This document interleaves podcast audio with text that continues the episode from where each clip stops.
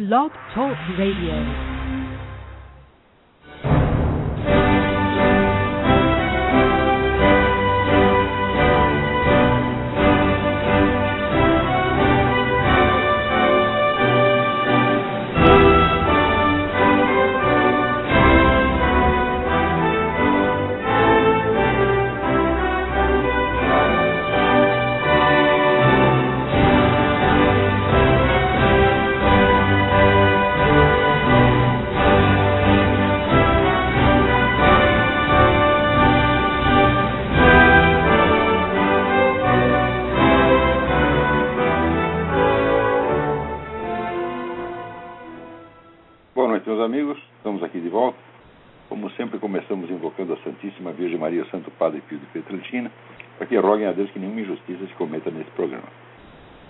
Lembrar a vocês que de 7 a 12 de maio eu vou proferir aqui em Colonial Heights, Virgínia, o curso Conhecimento e Moralidade. Vocês podem encontrar o programa do curso no meu site www.olabricarvalho.org. Inscrições e informações com o senhor Eduí, telefone 041 9974 4443. Então, essa semana recebemos aqui no, um e-mail de um professor de História da Universidade Federal de Tocantins, Dr. Bertone de Oliveira Souza, né, que está reclamando sobre o conteúdo das minhas matérias. Diz ele aqui, ao assistir os, a ler os textos, assistir os vídeos do seu site, é, algumas questões me pareceram muito preocupantes. O site se dedica de forma unilateral a criticar tudo o que compreende como esquerdismo, incluindo aborto, eutanásia homossexualismo. Então, em primeiro lugar, aqui, seu Bertone, é o seguinte: senhor algum dia já escreveu para o vermelho.org para reclamar que eles criticam unilateralmente tudo que se compreende como direitismo? Não. Então, quer dizer que no Brasil já se tornou normal você ter milhares de sites de esquerda que criticam a direita, eles têm um de direita que critica a esquerda, isso é muito preocupante, o homem está muito preocupado. Né? No que diz respeito ao Olavo de Carvalho, é estarrecedor vê-lo defender alguém como o pastor Silas Malafaia. O que quer dizer o seguinte: o pastor Silas Malafaia só pode ser atacado, ele não pode ser defendido. Né? Isso quer dizer que a imprensa inteira tem que ser unânime, descer o cacete unanimemente do sujeito e ninguém pode dizer uma palavrinha a favor dele mesmo em casos onde ele esteja manifestamente correto, como nesta acusação espúria e boboca, aliás, que um promotor fez a ele, de que, ao dizer que a Igreja Católica tinha que cair de pau naqueles que, vamos dizer, que fazem chacota do, do cristianismo, né? É, ele, o promotor entendeu cair de pau significa agredir fisicamente, quer dizer, fazendo de conta que não entende. Quer dizer, eu não posso defender o Silas Malafaia nem nesse ponto, não quer dizer que o Silas Malafaia esteja certo em tudo, ou que não merece ser criticado sobre certos aspectos, mas toda pessoa que pode ser criticada publicamente também tem de poder ser defendido, ou você não sabe disso. Parece que ele se escandaliza de que não haja uma unanimidade total. Né? E ainda reclama de que nós falamos mal unilateralmente. Quer dizer que falar mal unilateralmente do pastor Silas Malafaia está certo. Né? Ora, pensa um pouco, rapaz. Vai, volta para a escola, vai aprender. Hã?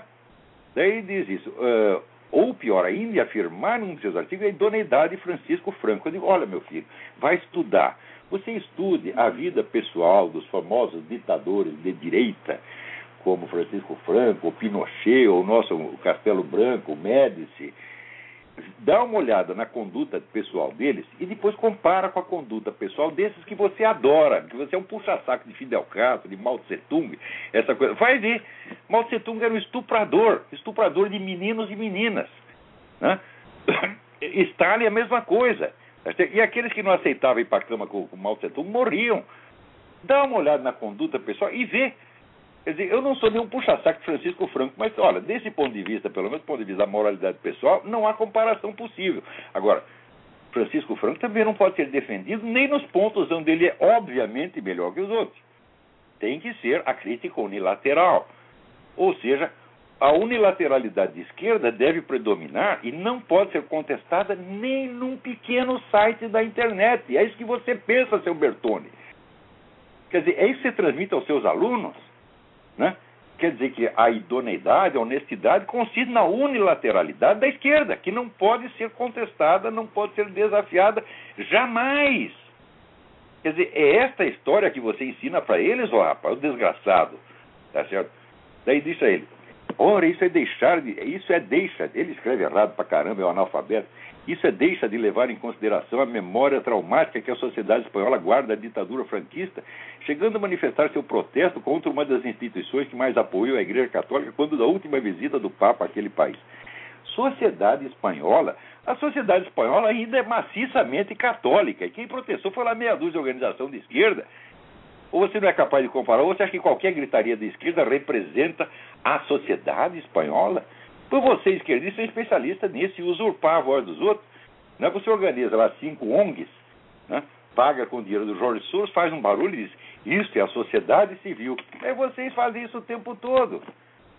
Como historiador, você não é historiador coisíssima nenhuma, você é um professor de história, você não escreveu nenhuma obra historiográfica que mereça atenção, você é incapaz de escrever a história de um time de futebol. Né? Como historiador, não posso deixar de notar outras absurdidades históricas, como na afirmação de Olavo de Carvalho, de que houve mais distribuição de renda na ditadura militar brasileira do que em anos recentes. Você estudou as estatísticas da época de hoje? Não, não estudou. Então, o que o sujeito faz é o seguinte: é típica reação de esquerdista. Quando ele vê uma coisa que o desagrada, ele expressa né, a sua perplexidade, o seu escândalo, o seu espanto. E ele fica tão espantado que ele não precisa argumentar contra o outro. É assim: você expressa o seu espanto de maneira a dar a impressão de que o que você está falando é tão óbvio que não pode ser discutido. Porque se começar a discutir, você vai se dar muito mal. Então você chega e diz, ah, é muito preocupante, estou aqui chocado. Né? Ora, você está, é, como é que fazendo teatro. Você não é capaz de discutir comigo, mas nem cinco minutos, rapaz. Eu, como historiador, você não é historiador merda nenhuma, porra. E,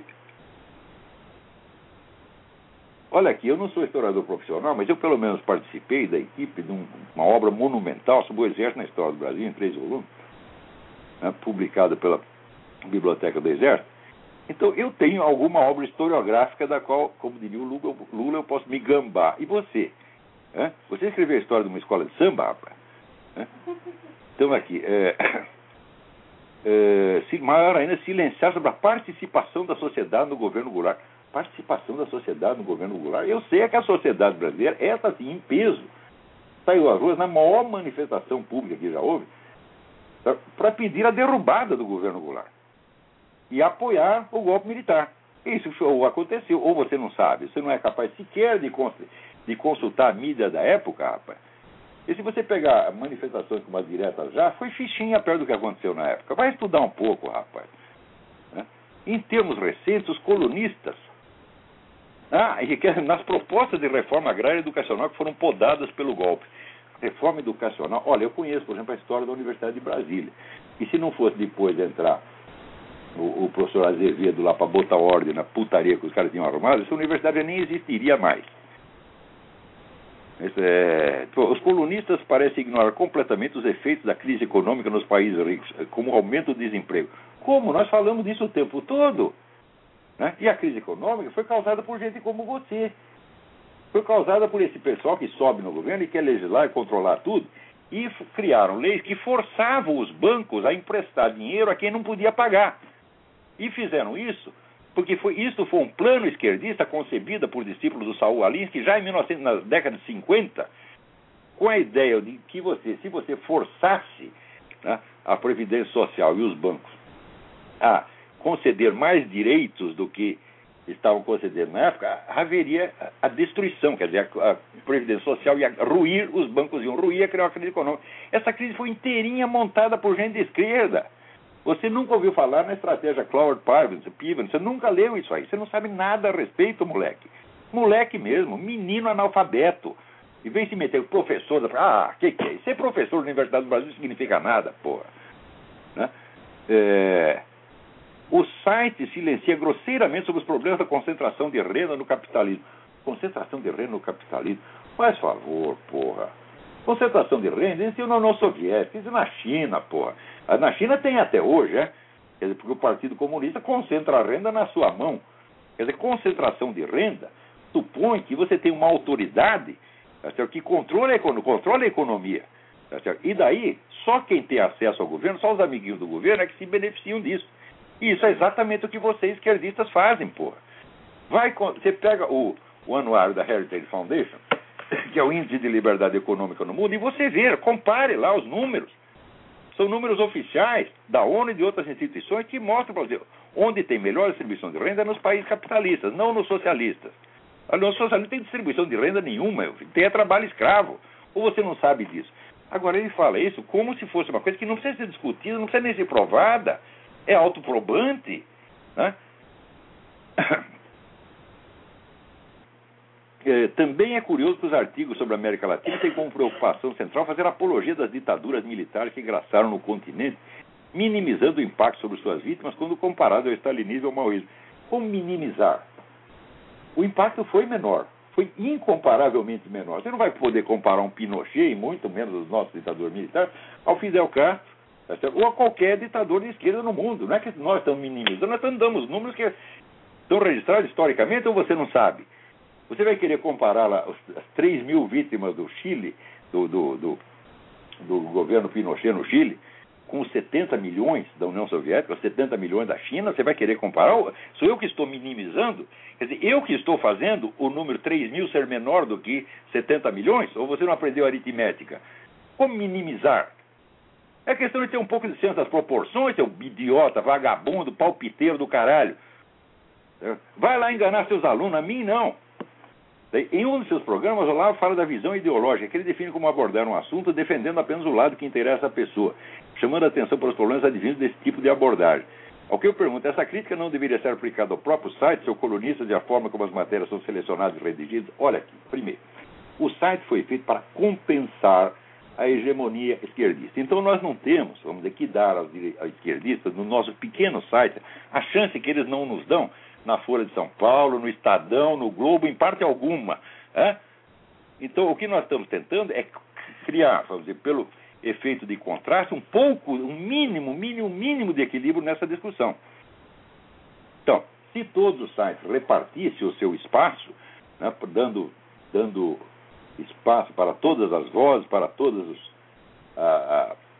as modalidades de pensamento ideológico, então sim, nós faríamos o mesmo, mas não tem sentido que o nosso site é feito justamente para formar um contraste e criar dizer, o mínimo de, de equilíbrio indispensável, o mínimo de confrontação indispensável, então é claro que a sua crítica não é procedente. Ademais, você está confundindo duas coisas. O pensamento ideológico não se define por defender um lado. Todo mundo defende um lado. Tá não é esse o problema. O problema da abordagem ideológica é que ela proíbe, ela veta a possibilidade de você levantar outras perspectivas. Não necessariamente perspectivas que se opõem a ela politicamente. Porque você, o simples fato de você equacionar a questão nesse não, tem aqui uma direita e tem aqui uma esquerda e tem que ter os dois lados. Isso aí, cientificamente, é bobagem. Quer dizer, a confrontação de ideologias opostas não tem nada a ver com a confrontação de várias hipóteses científicas. Ou você confunde as duas coisas. Você está, está confundindo dizer, a simples dizer, honestidade num debate político, que é dar voz, direito de voz a todas as facções, com a confrontação científica de hipótese, que é do que eu estava falando. Mas esse indivíduo não, ele não imagina que isso possa existir. Ou seja, aonde você estudou história, moleque? Hã? Então tá aí.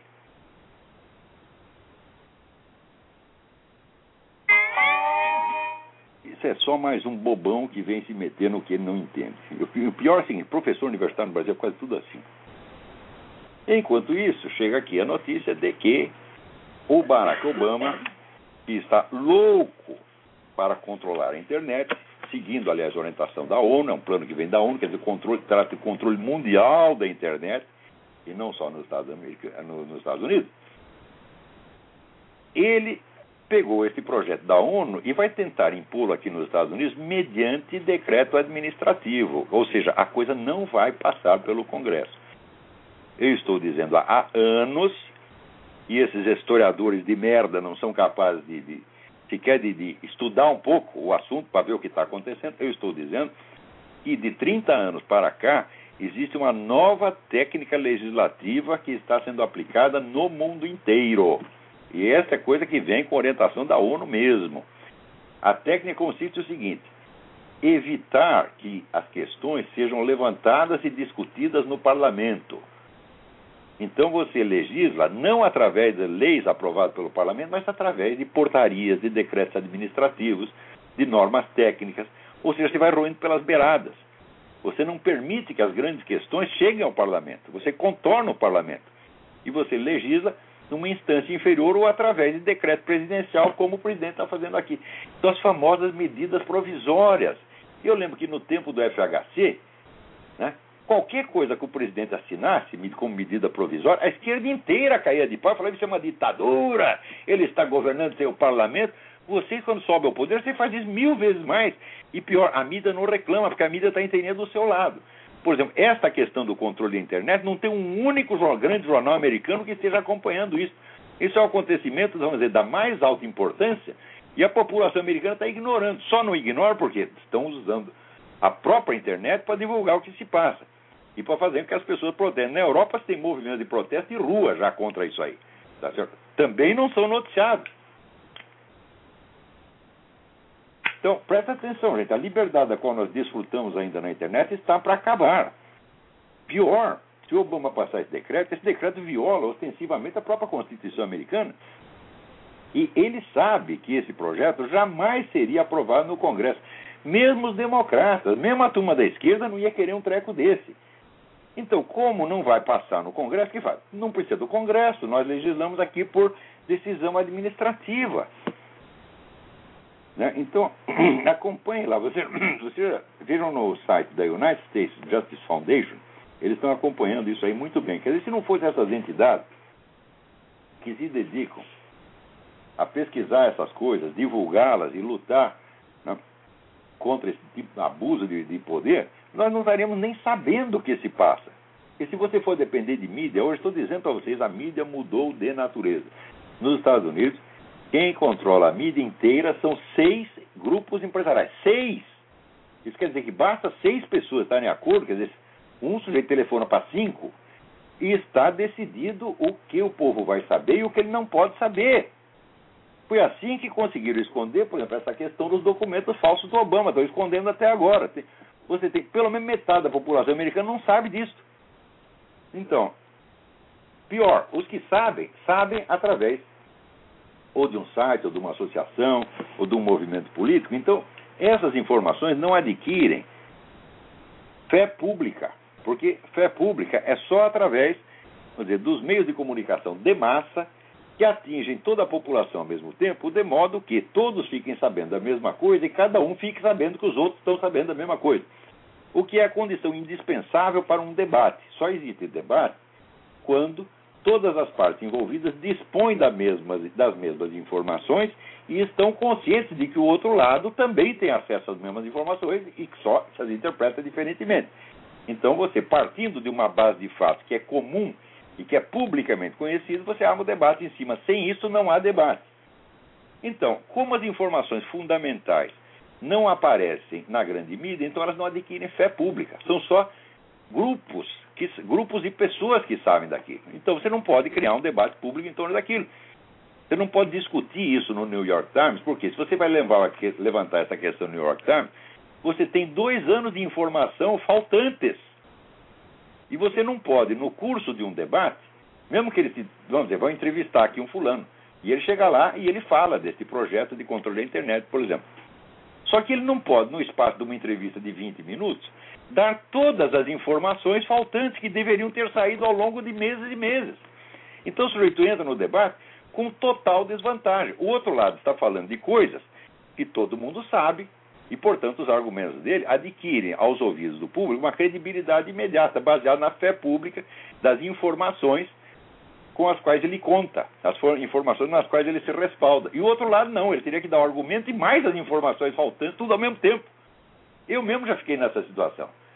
Por exemplo, quando eu digo aqui, né, olha, na,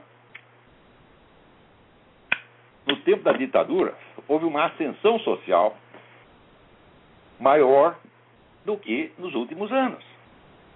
Olha, eu digo isso porque eu estudei.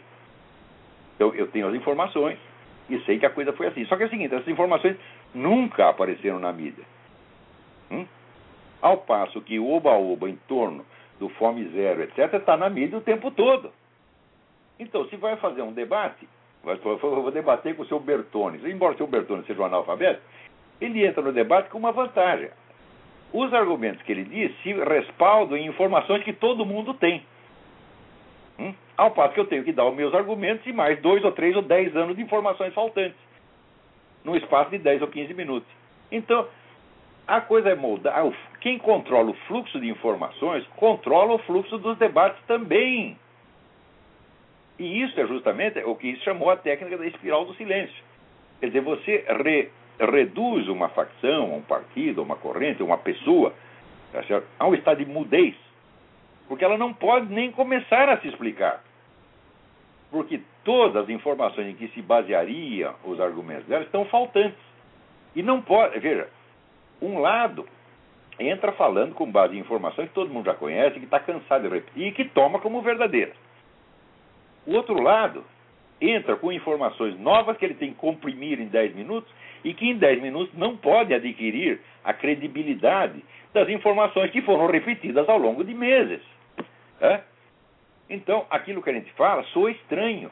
E quando soa estranho, sempre aparece algum idiota de um Bertone ou outro, mas ah, isso é chocante, isso é absurdo. Por quê? Porque ele raciocina baseado na mídia e não na informação especializada que ele, como historiador, teria obrigação de ter. Então, no Brasil, quando é um debate, não há diferença entre debate popular e debate erudito, porque não tem erudito. Você entra na Universidade Brasileira, está cheia de Bertones lá. Né? Então, Bertone, ele lê a Folha de São Paulo, ele ouve o Globo, ele acredita naquilo. Né? E raciocina baseado naquilo. Por exemplo, quantas vezes vocês viram né, na TV brasileira, né, documentários falando de atrocidades americanas no Iraque ou até no Vietnã, etc, etc. Bom, quando você vai somar o número de vítimas, é irrisório em comparação com outras guerras. E quantas vezes vocês ouviram falar, por exemplo, de atrocidades chinesas no Tibete? Né? Os chineses mataram um milhão de pessoas no Tibete, os russos mataram um milhão de pessoas no Afeganistão. Você nunca vê essas imagens. Então, quando a gente chega e diz, olha, se você for ver violência comparativa, os americanos, comparados com qualquer outro governo de, de uma potência grande, são um doce de coco. Tá certo? Então, só que a comparação, você entra no terreno da comparação com uma, uma perna a menos. Você tem os argumentos, mas as informações estão faltando. Você tem que rapidamente transmiti-las. Então, você está ali armado de informações novas, inéditas e chocantes. Então, você sabe que a maior parte da população, naquele momento, não vai acreditar. Precisaria de anos para acreditar. Como? Você precisaram de anos para acreditar no Foro de São Paulo. Quer dizer, depois de eu repetir durante 16 anos, acabaram acreditando. Só que quando acreditaram era tarde. O Foro de São Paulo já dominava metade da América Latina. Mas no começo, quando eu falava de Foro de São Paulo, sempre apareceu algum Bertone para dizer: ah, mas isso é chocante, ele veio dizer coisas absurdas. Você está entendendo? O controle do fluxo de informações é a maior arma política que existe. E hoje em dia esse controle já está estabelecido de maneira muito firme. No Brasil, a esquerda dispõe do controle completo do sistema de mídia desde o tempo da ditadura militar. Você não tinha um único jornal que fosse dirigido por gente de direito, para não dizer que não tinha nenhum. Tinha a Folha da Tarde, que era a edição vespertina da Folha, que era um jornaleco que vendia dois mil exemplares por dia. Era só ali tinha dois caras que eram puxa-saco do governo, dos quais eu era inimigo pessoal, aliás, que era o Sérgio Paulo Fred, Antônio Ário Júnior, tá? Eram os únicos direitistas que tinham na direção de jornais na época. O, no resto a esquerda controlava tudo, tudo, tudo, tudo. E já naquele tempo, dentro do tempo da ditadura, eliminava e boicotava as vozes da direita que tinha lá. Pois não calaram o Gustavo Corsão no Globo, porra. Né? O Luiz Garcia não se gabou publicamente e ele ter conseguido. Nós conseguimos tirar o Gustavo Corsão. Isso foi no tempo da ditadura, porra. Então, quer dizer, vocês têm 50 anos de informação selecionada com base nos interesses da esquerda e vocês se alimentam disso e acreditam. Ora, eu também, se não fosse ter estudos mais especializados, também acreditaria. Só que é o seguinte, eu vou estudar e fico sabendo outras coisas que você não sabe. Só que eu entro aí com desvantagem, porque as minhas informações são novas e não tem credibilidade pública automática. Então sempre aparece algum Bertone escandalizado, mostrando a sua incultura. Porque o povão não tem acesso a essas informações. Mas você, como historiador, rapaz, você teria obrigação de ter acesso. Então vamos perguntar para ah, quantas biografias de Francisco Franco você leu? Nunca nenhuma. Hã? Eu li algumas. Se pedir para você, me dê aqui o nome de 10 historiadores da Revolução Espanhola. Você não sabe, não sabe, você não sabe nenhum. Hã? Então, é claro, você raciocina com base em informações de mídia, informações de mídia popular. Eita vida, é duro, né? Então agora aqui, o Jorge André Carneiro da Cunha me pergunta. Queria saber sua opinião sobre o excesso de líderes latino-americanos de esquerda supostamente doentes de câncer. Lugo, Rousseff, Kircher, Cássio, Silva, Chaves, Ed Catero. Seria castigo dos céus? Falou, ah, eu não sei. Eu não tenho lido direto com Deus para saber essa coisa. Tá certo? Mas, se é castigo de Deus, é, seria merecido, né? Então, mas se não era bem trovado.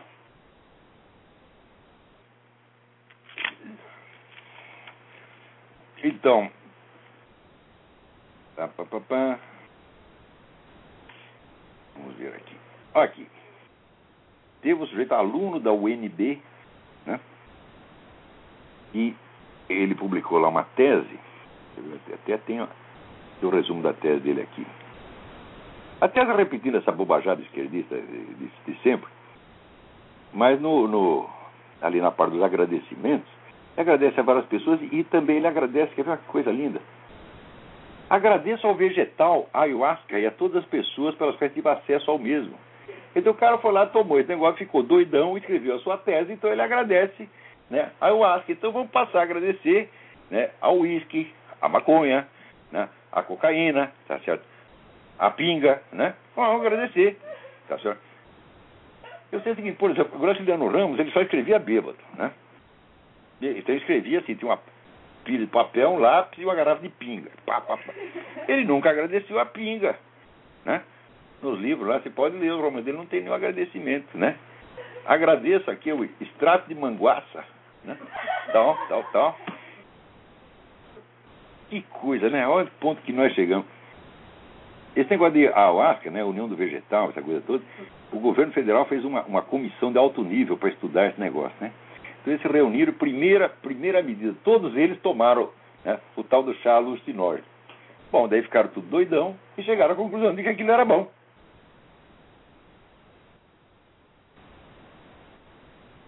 Né, agora aqui, um sujeito inventou aqui, uma espécie de carne artificial, né, feita com células troncos de vaca. Escuta, até parece que está faltando vaca no mundo, meu Deus do céu. É uma coisa impressionante. Vocês já repararam? Dizer, o preço da carne no Brasil sempre foi dos mais baixos do mundo. Né? Todo mundo come carne. Né? No Brasil, tanto que você vê o pessoal falando pobreza, mais distribuição de renda. Mas hoje em dia você tem mais um problema de obesidade do que de desnutrição. Você vai ver quantas crianças morrem de desnutrição por ano, é uma quantidade irrisória mínima. Ou seja, desnutrição não é um problema de saúde pública no Brasil. Não é, desnutrição não é problema algum. O brasileiro, às vezes, fica tá sem sapato, né? Na casa dele não tem água encanada, né? Está é, vestido com trapos, tá certo? Não, não tem onde morar, mas comida ele tem, porra. Você vê esse pessoal, né? Os sem teto, né? Que estão na rua lá pedindo esmola, ele está gordo, né? E no Rio a gente sempre via lá umas uh, umas senhoras com os bebês, né? Na mão pedindo esmola, aquela cara de coitado, bebê gordinho, com, com fralda descartável, né? E, e ficava os meninos na porta do, do, do McDonald's. Ô tio, daí um hambúrguer, né? Ele já tinha comido 15 hambúrguer, o menino tá gordo pra caramba, quer mais um hambúrguer. Falei, claro, ele tá, tá, ó, leva mais um, come, tá tudo certo. Né? Então, a carne artificial para acabar com a fome no mundo, e puta vida. Olha, quando inventaram né, os transgênicos, foi isso também. O inventor dos transgênicos é um cara que a, o sonho dele é acabar com a fome no mundo. Só que é o seguinte, não são inventos técnicos que vão acabar com a fome no mundo. Né? Então, o que vai acabar com a fome no mundo é assim: é acabar com todas as ditaduras socialistas, fascistas, com todos esses sanguessugas e deixar o povo trabalhar e ganhar dinheiro, porra. É a coisa mais simples. Ninguém precisa acabar com a fome. Ninguém precisa resolver o problema do povo. É só tirar os obstáculos e deixar o povo e virar. Você vê, no Brasil, onde, é, onde eu acompanhei as coisas, até a década de 90, mais ou menos, 60% do nosso produto bruto era da economia informal. Não era fabriquinha de fundo de quintal, o moleque fazia bolo para vender para os vizinhos. Era isso. Daí o governo resolveu regulamentar. Aí fudeu, você está entendendo? Ora, uma economia informal que é capaz de sustentar 60% de um país é uma economia pujante. Então tinha que ser incentivado e deixar o pessoal trabalhar, desregulamenta tudo, tira as leis, deixa trabalhar e ganhar dinheiro, porra. Então esse é que é o problema. No Brasil, só tem dinheiro quem é amiguinho do governo. Pergunta para os empresários. Né? Você quer montar uma fábrica, sei lá, de fábrica de rolamentos, né? Você não vai conseguir vender as porras do rolamento se você não azeitar a mão do fiscal, se você não tiver amizade com o ministro, se você não entrar em projeto do governo federal. É assim. É isso que estrangula o Brasil e é isso que estrangula o mundo inteiro. Cheio de bertones em volta para apoiar e achar lindo. Isso é que é a verdadeira exploração, meu Deus do céu. São sanguessugas. Aqui nos Estados Unidos é a mesma coisa. Né? Quer dizer, a economia americana está indo para as picas por quê? regulamentos né, e fiscais, impostos, etc, etc. Assim não, há que aguente, pô.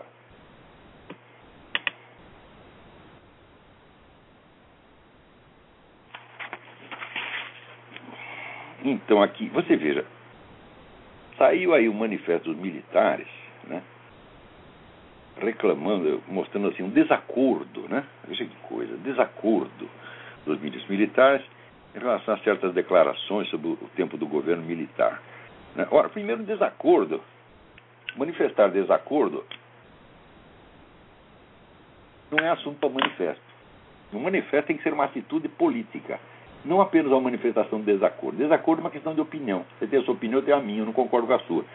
Isso aí você publica num jornal, dá uma entrevista, mas um manifesto tem que ser uma atitude política. Manifesto não é um artigo de jornal só para você dizer uma opinião. Ninguém faz um manifesto só para dizer uma opinião.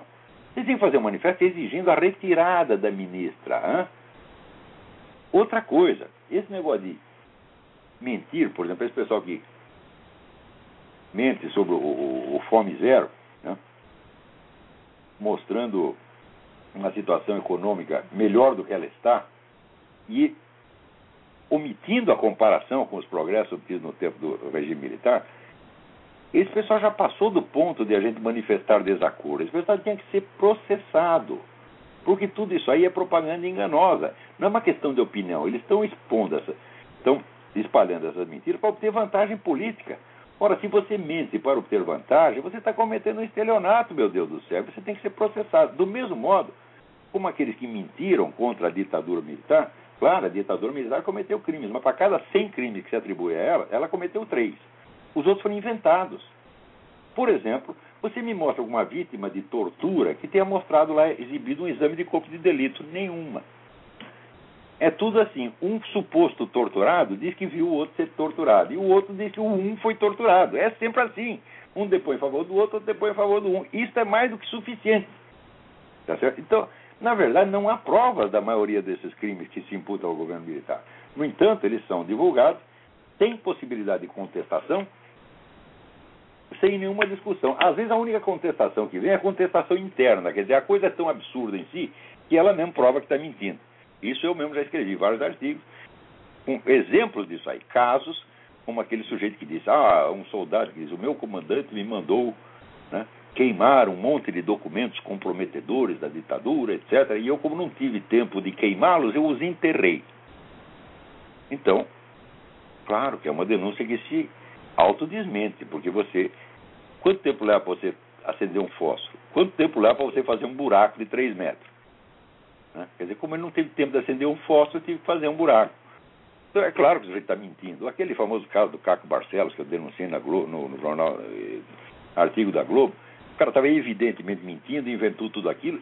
O que, que acontece? Existe onde é uma consciência de idoneidade jornalística que julga o cara por isso. Não, ao contrário, deram dois prêmios jornalísticos para o cara por causa de reportagem mentirosa.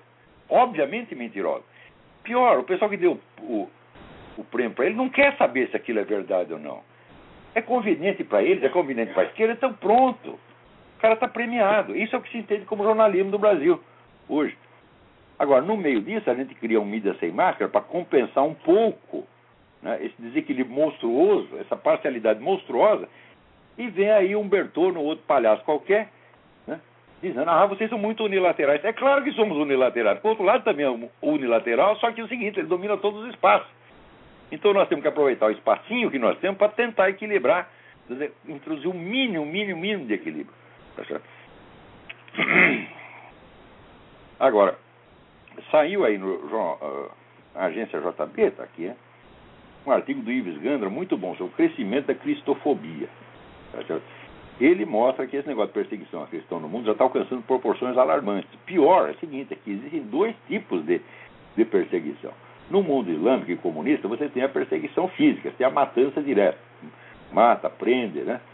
É, expulsa. E no Ocidente, você tem o cerco o cerco legislativo cada vez mais engenhoso, cada vez mais astucioso, porque eles sabem que eles não podem, não podem entrar dizer, no ataque direto, não podem proibir a religião, como se fez na União Soviética, né? porque vai ter uma reação popular muito grande. Então o que, que você faz? Você cria pequenas legislações e pequenos regulamentos que vão pouco a pouco tornando impossível o culto religioso. Hum? Leis que obrigam o indivíduo, o, o crente, a agir contra a sua religião. Por exemplo, está lá a instituição católica, agora a instituição católica é obrigada a distribuir camisinha e anticoncepcional. E é obrigada a indicar clínicas de aborto. Então você coloca, você impõe ao indivíduo o dever de violar a sua consciência religiosa. Se ele não violar a consciência religiosa, ele vai para a cana. É uma técnica que já foi usada no tempo da Revolução Francesa em que eles fizeram um juramento, dizer, obrigava o clero a jurar fidelidade a um governo que era antirreligioso, anticristão. E quem não jurava fidelidade era expulso, da, expulso do próprio clero. Por quê? O governo assumiu o controle do clero, de maneira que os padres, todo o dinheiro que eles recebiam para o seu sustento vinha do governo e não da igreja. O governo tomou todos os bens da igreja, a partir daí ele pagava o salário para os padres. Então, padre virou emprego público. Então é o seguinte, agora ou você jura a fidelidade ao governo, ou nós te tiramos do clero. Então, não era uma perseguição em massa, era uma perseguição um por um que isolava as pessoas tá certo? e as deixava indefesas contra o governo. Exatamente a técnica que estão usando agora. E estão usando em toda parte. Isso quer dizer, vamos falar o português claro, existe um no mundo, em plena execução, um processo de extinção da religião, especificamente da católica. Não dá para esconder mais. É uma coisa uniforme em todo mundo, as técnicas são as mesmas e a possibilidade de ser coincidência é zero. Até vocês leiam, leiam no livro do Lee Penn, False Down, que eu já, eu já mencionei aqui, tem toda a documentação do projeto de implantação de uma religião biônica mundial. Esse projeto está em plena fase de implementação. E toda essa gente, Dilma Rousseff, é, Gilberto Carvalho, está tudo trabalhando para isso. Não se iludam. Agora, outro dia veio aquele senador evangélico, Magno Malta, né? Fez um belo discurso contra os abortistas e gaysistas do governo, dizendo que eles estão impondo o império gay a toda a nação contra a opinião da maioria. É verdade. Porém, no mesmo discurso ele confessa: eu faço parte da base do governo. Eu percorri o país fazendo propaganda à dona Dilma e tentando melhorar a imagem dela. Por que, que você fez isso, Magno Malta? Foi por falta de aviso? Não, você fez isso porque você é um analfabeto. Você não tem cultura política suficiente para saber o que você está lidando. Você não sabe sequer o que é o PT. Você nem leu sequer os documentos internos do PT. Você não sabe a história do movimento comunista no Brasil e na América Latina. E, no entanto, é senador. Então, você é feito de trouxa com a maior facilidade. Depois, quando percebe que foi feito de trouxa, fica louco da vida. Só que você percebe com atraso. Porque que eles iam fazer isso, eu estou dizendo isso há 20 anos. E como é que eu estou dizendo isso? Por adivinhação? Não, é porque eu li as atas de congresso do PT e li as atas do Congresso de São Paulo do Foro de São Paulo e sei o que eles vão fazer porque eu sei o que eles dizem que vão fazer. Então, os caras dizem que vão sufocar a religião católica, a religião cristã de modo geral, e transformá-la em instrumento de propaganda comunista. Eles dizem isto, né? e você sai pelo país dizendo: não, a Dilma não vai fazer isso, ela é uma pessoa confiável. Com base no quê você diz isso? Você não tem fundamento para dizer uma coisa dessa. Você diz isso porque você quer e porque lhe pareceu politicamente conveniente no momento. Então, você tem todo o apoio, o nosso apoio esse discurso que você deu, mas o resto da sua vida política, meu filho, você quer saber, não vale nada. Você está tentando se redimir por um discurso decente, depois de ter trabalhado por uma causa indecente por anos a fio. Da onde você tirou essa ideia de que podia confiar na Dilma? Só porque ela disse, quando você, quando você vê toda a carreira dela e toda a carreira do PT, você, acredita, você acha que tudo isto como diz, é, ah, é teoria da conspiração. Sabe por quê? Porque não saiu na grande mídia. E você não estuda documentos de fonte primária. Você vê o Jornal Nacional e acredita. As suas fontes de informação são apenas a mídia popular. Só que isso, para um político profissional, para não falar de um historiador, de um cientista político, é assim, é, é pecado mortal. Você tem que raciocinar com elementos científicos, meu filho. Ou seja, baseado em documentos de fonte primária. Dos documentos internos, e pior ainda, você não pode entrar num confronto ou até numa colaboração com um partido nitidamente comunista sem você ter estudado o comunismo, meu Deus do céu. Então, vou fazer aqui, o senhor senador Magnota, vou passar uma, uma, uma sabatina de marxismo em você. É? Teoria e estratégia do marxismo. Você não sabe nada disso. Só que é o seguinte, eu estudo a coisa há 40 anos. É? E só que a minha opinião não vale, por quê? Porque ela se baseia em informações eruditas, informações que não são acessíveis ao povo e que quando você as usa num debate, elas não têm aquela credibilidade automática das mentirinhas que foram repetidas mil vezes pela Globo, pela Folha, etc, etc.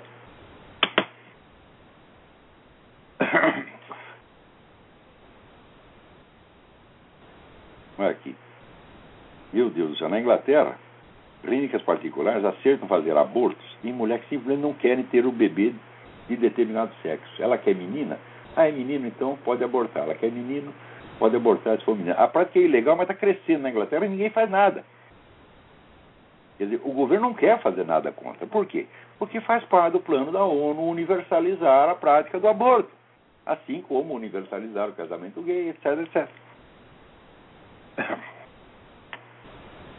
Olha, no Brasil até aqui, querem fazer a Comissão de Reforma do Código Penal quer descriminalizar o aborto realizado até a 12 semana de gravidez, quando o médico considera que a, a, mulher não apresenta condições psicológicas de arcar com a maternidade. Ora, mas isso é o julgamento mais subjetivo do mundo. Né? A mulher pode até ter uma crise psicológica durante a gravidez e depois ficar boa. Isso acontece muito, a mulher está em crise psicológica. Eu já vi isso com parenta minha. A mulher durante a gravidez, desesperada, querendo abortar, porque nasceu o menino, ficou tudo maravilhoso. Né? Eu tinha uma aluna que descobriu que o namorado era viado. Né? E falou, ah, e agora o que, que eu faço? Vou matar, vou abortar. Eu falei, não, ela é viado, eu tenho. O namorado dele falou, ótimo, você pague um e leve dois. Né? E está reclamando do quê? Tá certo? Levei o negócio pro lado da piada e né, desconversei e no fim convenci a menina que ela não devia abortar. O garoto hoje tem 23 anos, a mãe está felicíssima, você está entendendo? Ou seja, é a gaysista do marido, do namorado, você não é pretexto para abortar, meu Deus do céu. Você quer saber? Não é nem pretexto para se separar do cara, né? Ah, conversa com eles, isso aí tudo se ajeita no mundo, tá Tem um pouco de paciência com as pessoas, né? Então. Então a pessoa pode estar, a mulher pode estar muito desesperada durante a gravidez depois que nasce a criança sara tudo. Então, ah, agora isso aqui é uma carta importante. Sérgio Luiz Araújo de Souza. Eles, no último True of Speak, o senhor testemunhou sua experiência durante os dias em que esteve acometido uma pneumonia, onde descobri influências gnósticas no seu subconsciente. Logo que acabei de escutar o programa, meu filho começou a ficar febril e nos cuidados que tive com ele, tive a oportunidade de tentar fazer o mesmo exercício de meditação sugerido pelo senhor. E, para minha surpresa, eu que não havia levado muito a sério a experiência, comecei a descobrir as tais nefastas influências gnósticas também no fundo da minha mente.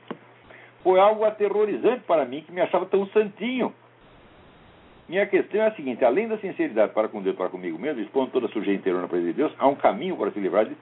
Há um caminho, isso é uma técnica.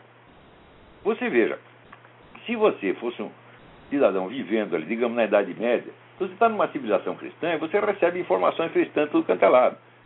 Então você só ia virar agnóstico se você tivesse uma convicção pessoal daquilo. Quer dizer, você encontrou um mestre gnóstico, ele discutiu com você e né? Conseguiu te convencer de que ele estava certo, você estava errado. Então daí você adere à, à seita agnóstica. Mas hoje em dia não, meu filho. Nós estamos numa cultura agnóstica. Ou seja, você recebe a influência agnóstica de tudo quanto é lado.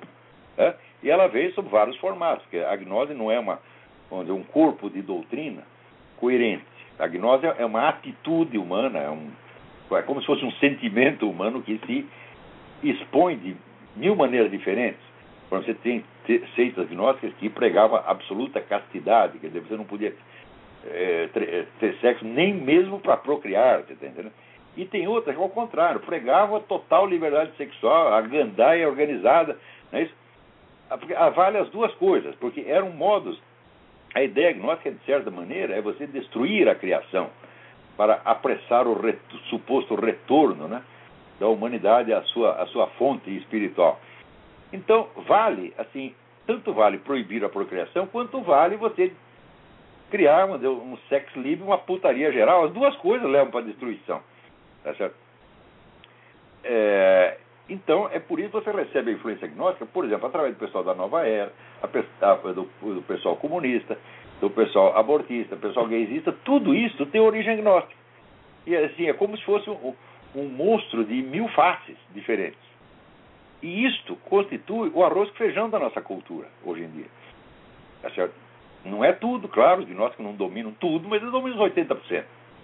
Então, nós estamos recebendo isso o tempo todo. E pior, nem sempre estamos recebendo sob a forma de pregação ou doutrinação. Aliás, eu odeio essa palavra doutrinação. Né? Doutrinação é você expor uma doutrina explicitamente. E não é isso que se faz. Né? coloca-se mensagem, ou gnóstico, ou comunista, ou ateísta, etc., etc., sob forma simbólica, em filmes, em novelas de televisão, em músicas. Tá ah, Na própria arquitetura se passa esse, essa mensagem, a arquitetura da Bauhaus, e foi o pessoal do, do, do Le Corbusier, o negócio da máquina de morar, tudo isso aí você cria um ambiente físico para induzir as pessoas a certas atitudes. Por exemplo, esses conjuntos habitacionais inventados pela Bauhaus, foram criados para fomentar a delinquência e fomentam mesmo. Está provado que você tem mais delinquência nesses bairros planejados assim do que em outros bairros mais antigos. Tá certo? Então, existe o livro do Michael Jones, a trilogia que ele fez sobre a influência gnóstica na arquitetura, na pintura, na, nas artes em geral. É um negócio arrasador. Então, nós estamos recebendo isso o tempo todo. Então, qual é a técnica? Meu filho tem que estudar. E quando se fala de guerra cultural, aonde acontece a guerra cultural? Diz, não é na, na, na rua, é na sua cabeça em primeiro lugar. Hã? Quer dizer, você, é a famosa pergunta, da onde eu tirei essa ideia? Hã? Aprenda a rastrear a origem das suas opiniões, a origem das suas atitudes. Por exemplo, esse Bertone, eu poderia dar um curso inteiro para ele. Para cada uma das opiniões dele, agora, ah, esse Bertone, o senhor vai dizer de onde veio essa ideia, onde o senhor a ouviu pela primeira vez. Hã? Ele não vai nem saber. Porque aquilo vem por tudo quanto é lado, se incorpora no seu subconsciente e você reage com base naquilo por, por automatismo. Não passa pela sua consciência crítica, não passa por um exame racional. Não dá tempo. Então, só pode precaver contra isso quem tenha a plena consciência da guerra cultural e busque dizer, se munir dos meios de compreensão desses mecanismos de controle e de influência que estão em uso hoje. Agora, se você não se preocupa com isso, e você deixa essa influência entrar, e você pensa que tudo vai se resolver automaticamente, então você já é uma vítima inerme.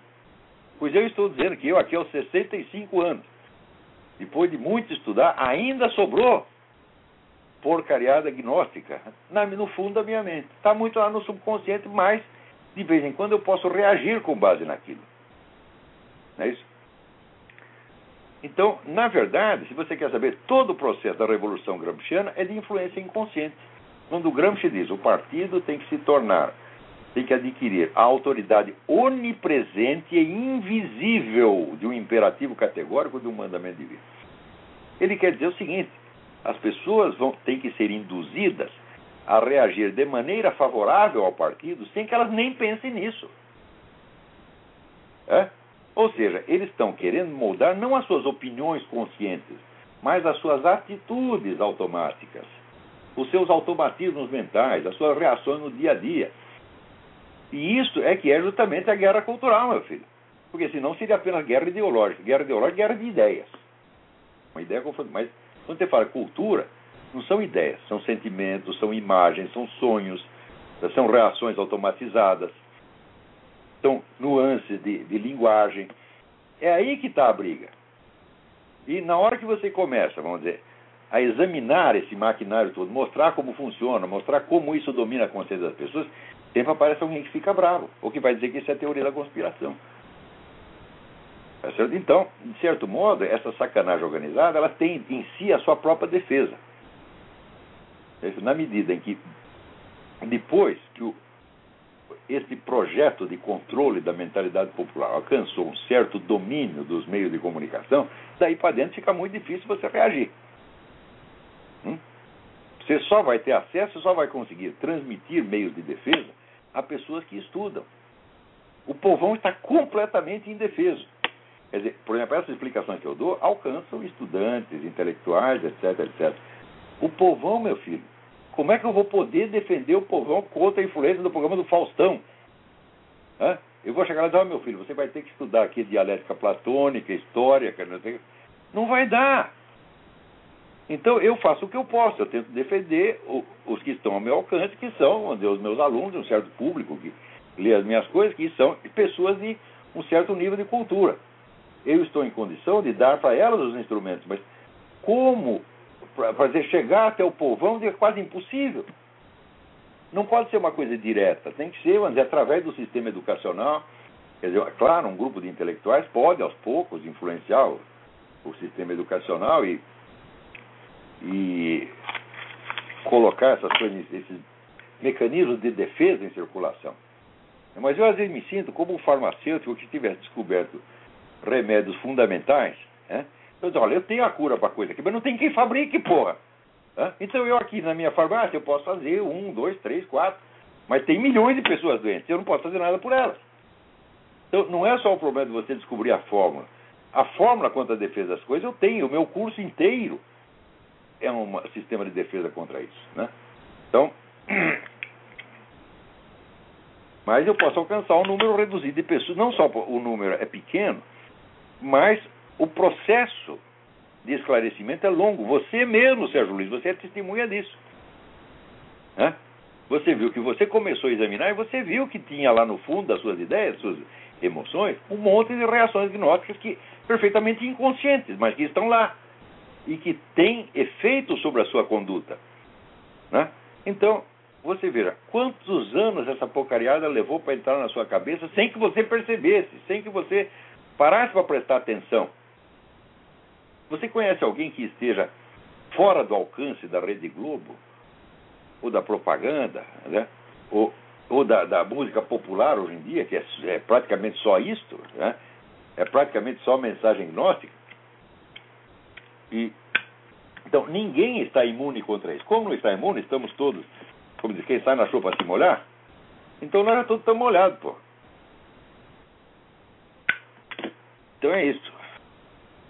Ah, tem outra questão aqui. Outra questão é sobre Otávio de Faria, Lúcio Cardoso e Cornélio Pena, escritores homossexuais e católicos, citados pelo senhor em artigo recente. É interessante que eles tenham sido relegados ao anonimato por serem católicos e nunca por serem homossexuais, enquanto o romantismo social regionalista foi elevado à posição de gênios.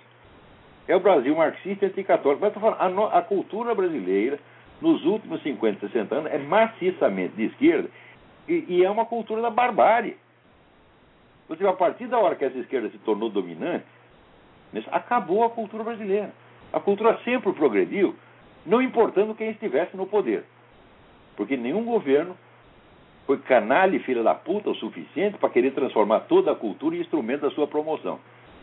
Você vê que no tempo do, do Getúlio Vargas, foi a ditadura que mais durou no nosso país. Tá certo? Getúlio Vargas, quando soube, por exemplo, que Graciliano Ramos, que era um escritor comunista, estava na cadeia, ele mandou soltar imediatamente.